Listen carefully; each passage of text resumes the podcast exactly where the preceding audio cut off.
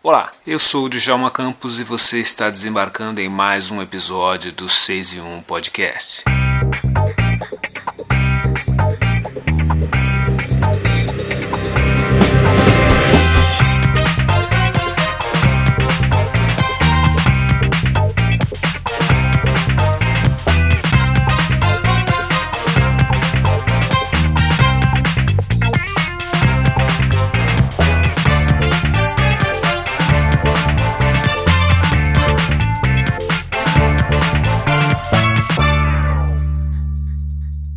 E a nossa conversa nesse episódio do 6 e 1 é com a escritora Ana Maria Gonçalves, autora do livro Um Defeito de Cor, e aliás já virou um clássico da literatura nacional. Após 16 anos de seu lançamento, o livro Um Defeito de Cor acaba de ganhar uma versão que inclui um conto afrofuturista da própria autora Ana Maria Gonçalves e ilustrações da artista Rosana Paulino. Além disso, o livro também conta com uma exposição que está em cartaz no MAR, o Museu de Arte do Rio de Janeiro. Na conversa com a gente, Ana Maria Gonçalves fala sobre a nova edição de seu clássico, explica por que ele está sendo lançado 16 anos depois da primeira edição. Ela também fala porque a nova edição do livro foi lançada no Rio de Janeiro com uma grande roda de samba. Ana Maria também fala de seu novo livro, que está em fase de produção há cerca de três anos e ainda não tem uma data para ser lançado. Além da nova edição de O Defeito de Cor, a escritora também dá uma boa notícia para seus leitores. O livro deve ganhar uma minissérie na TV Globo, que já vem sendo produzida desde antes do início da pandemia da Covid-19.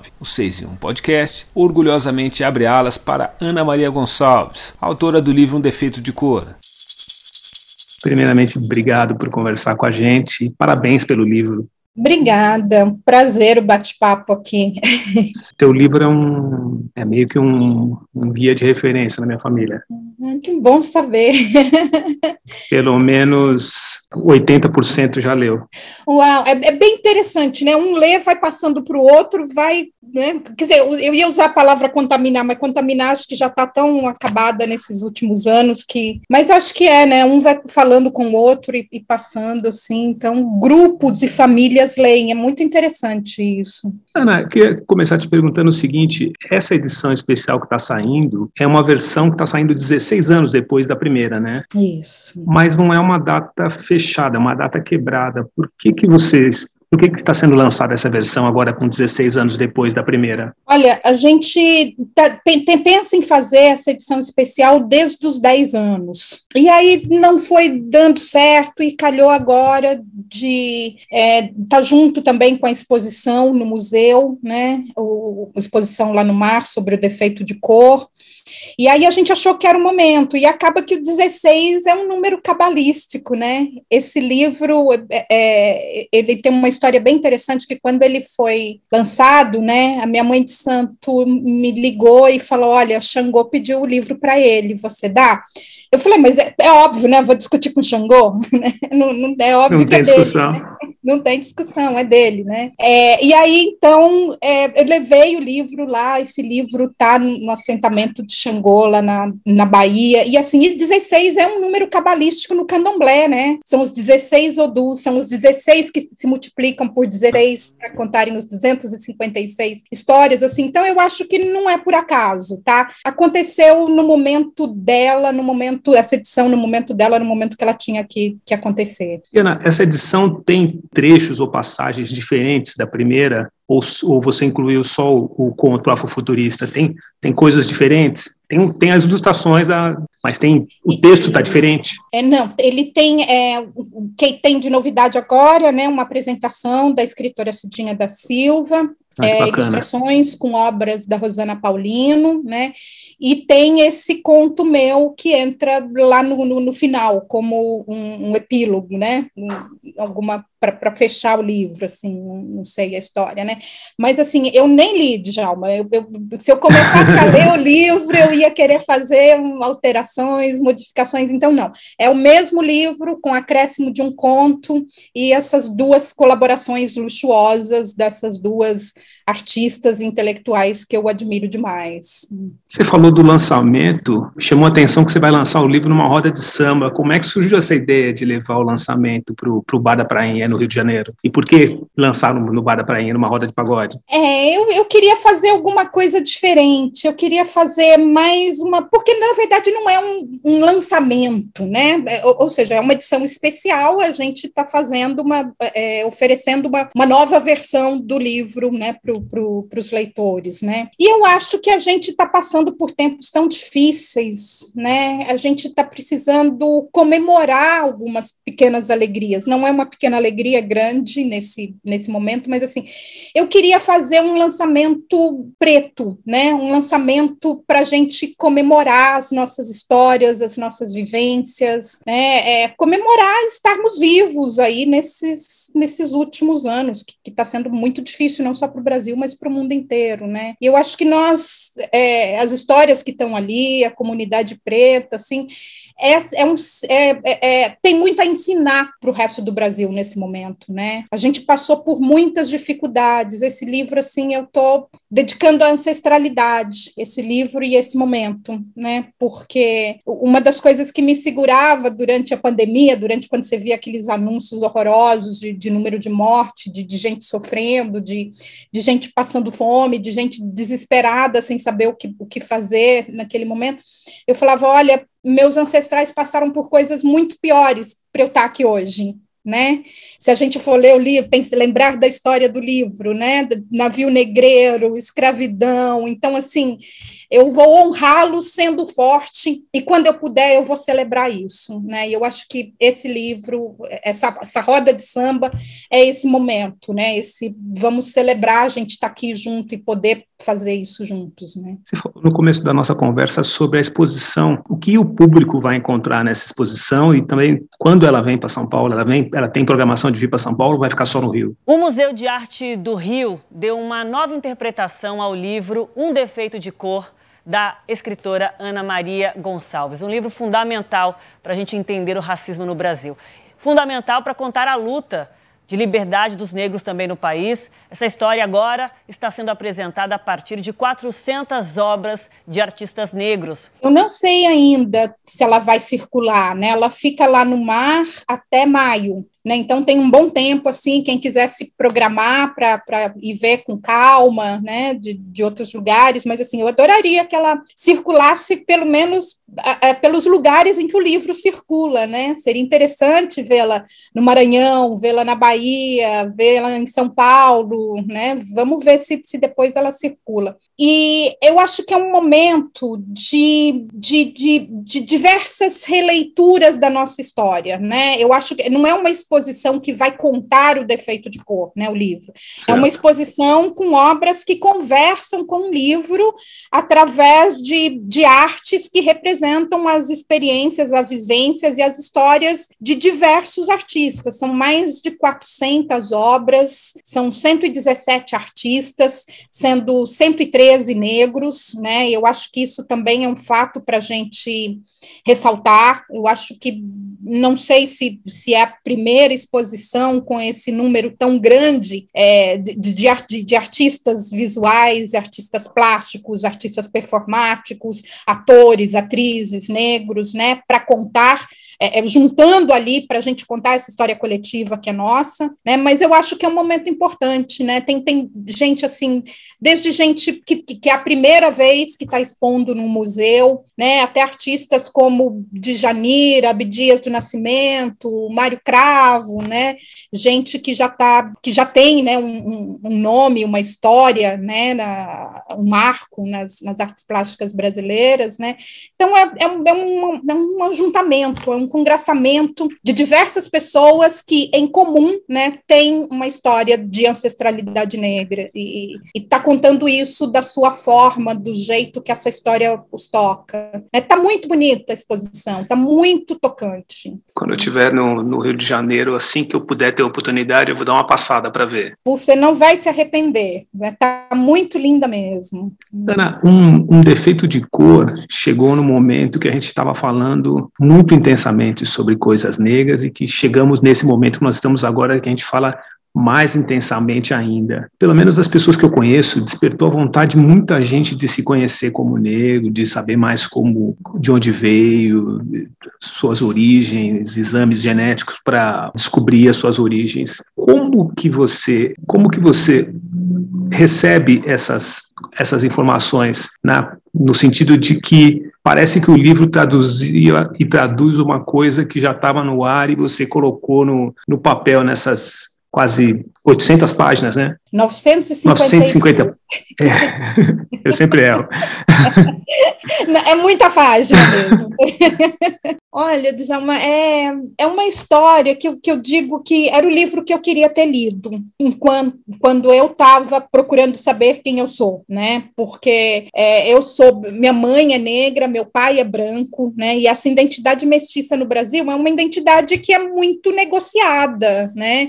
Já tive em lugares em que eu falava, gente, eu sou negra, as pessoas viravam para mim e falavam, nossa, não, não fala isso não, você não precisa falar isso, né? Você é mais clarinha, né? Tem aquelas coisas. E assim, é, então, tanto por essa, por essa negociação da sociedade comigo e nos lugares onde eu circulava, né, e com a falta de interesse que é, é, o Brasil sempre teve em contar a verdadeira história da escravidão, né, era algo que eu não sabia, né, foi a, a pesquisa e a escrita do livro foi algo em que eu estava atrás das minhas origens, né, eu estava atrás de saber quem eu era e quem, é, de onde eu vinha, né, para poder pensar para onde eu vou, né?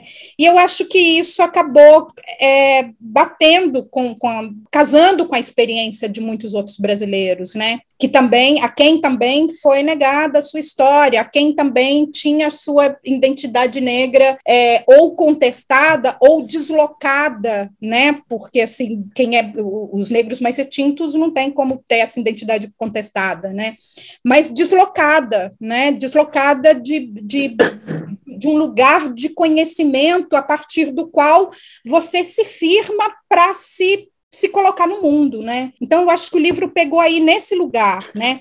Faltava base para mim, eu fui atrás dessa base e não achei, resolvi escrever o livro, né? E ele acabou se, uh, servindo, tendo esse mesmo efeito nas pessoas, né? É isso mais ou menos que eu sinto, porque é um livro que as pessoas leem e, e, e eu tenho muito retorno dele, um retorno assim muito carinhoso, né? Um retorno muito é, agradecido, né? Eu, eu, eu sou muito grata a tudo que esse livro tem me trazido ao longo desses 16 anos. Você chegou a fazer seu exame de ancestralidade? Não, não fiz, não fiz. Não tem curiosidade de saber exatamente de onde você veio, de onde ah, sua, sua família eu... veio? É, eu acho que algum dia, algum dia eu vou fazer sim, mas ainda no momento não. Eu acho que, é, por enquanto, o que eu sei tá bom. Mas como eu sou uma pessoa curiosa, eu sei que em algum momento eu vou querer fazer, né?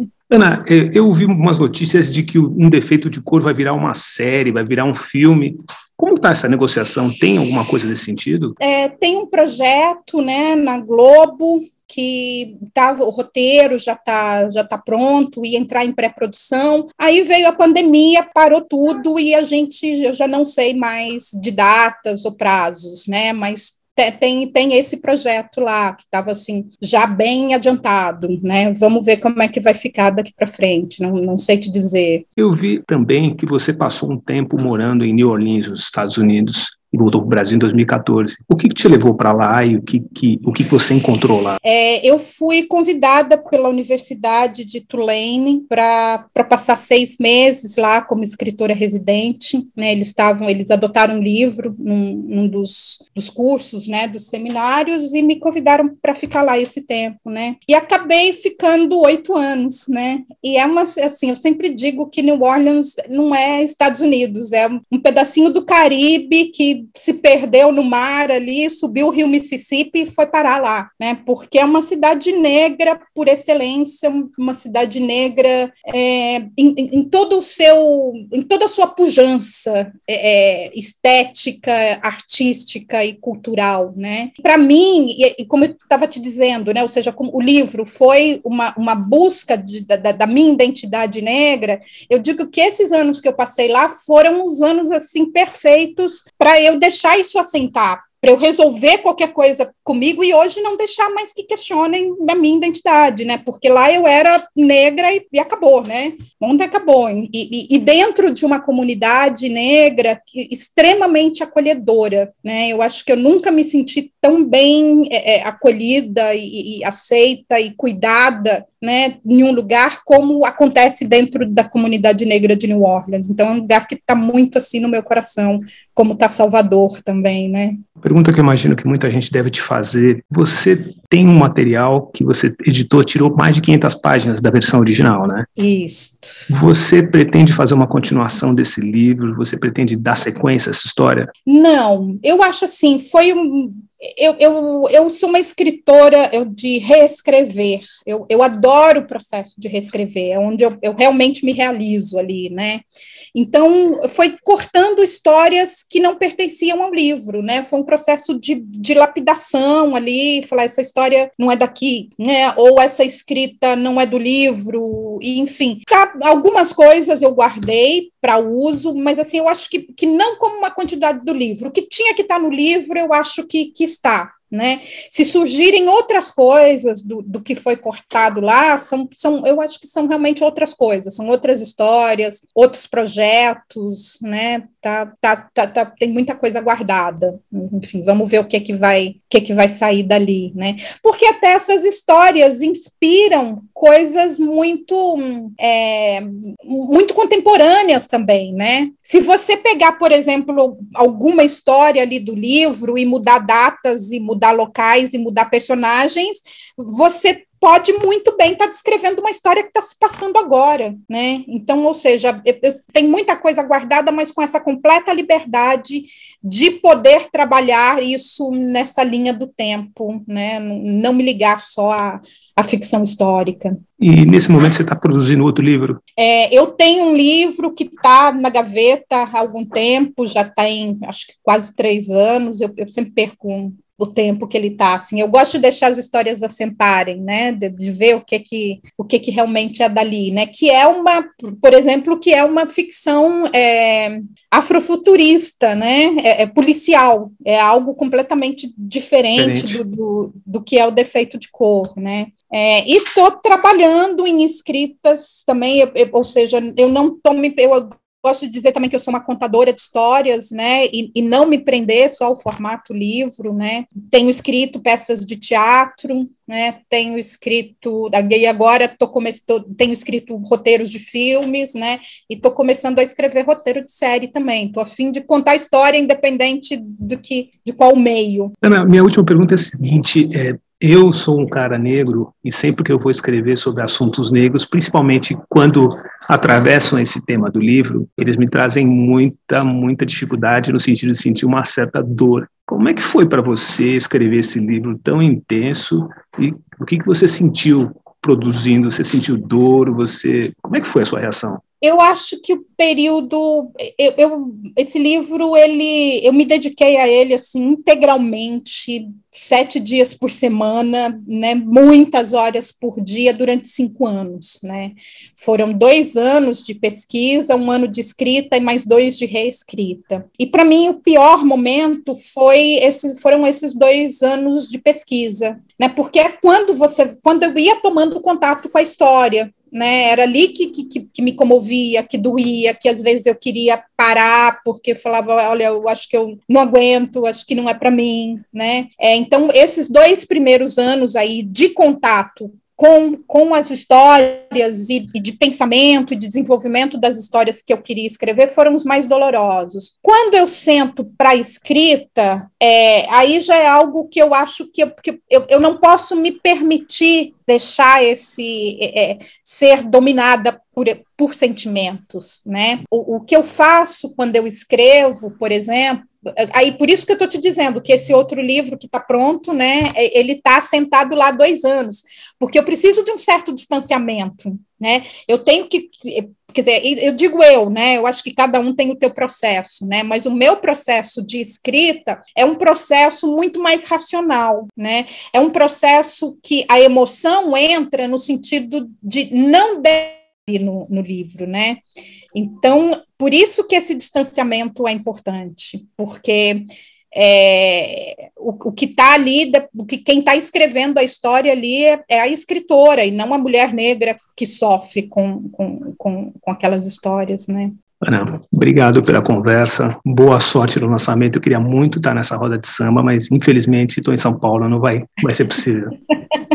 então, a gente está pensando também no lançamento, então está convidando já para o lançamento em São Paulo no dia 13 do 10, né? Depois eu acho que nas redes, eu não tenho rede social, mas nas redes da Record, depois a gente vai, da editora Record, a gente informa o, os locais. Estou querendo fazer um baile black aqui em São Paulo, né? Num, num outro uma, uma outra comemoração também. Então, está convidadíssimo no dia 13 de outubro. Fechado, estarei lá. E prazer bater um papo com você também.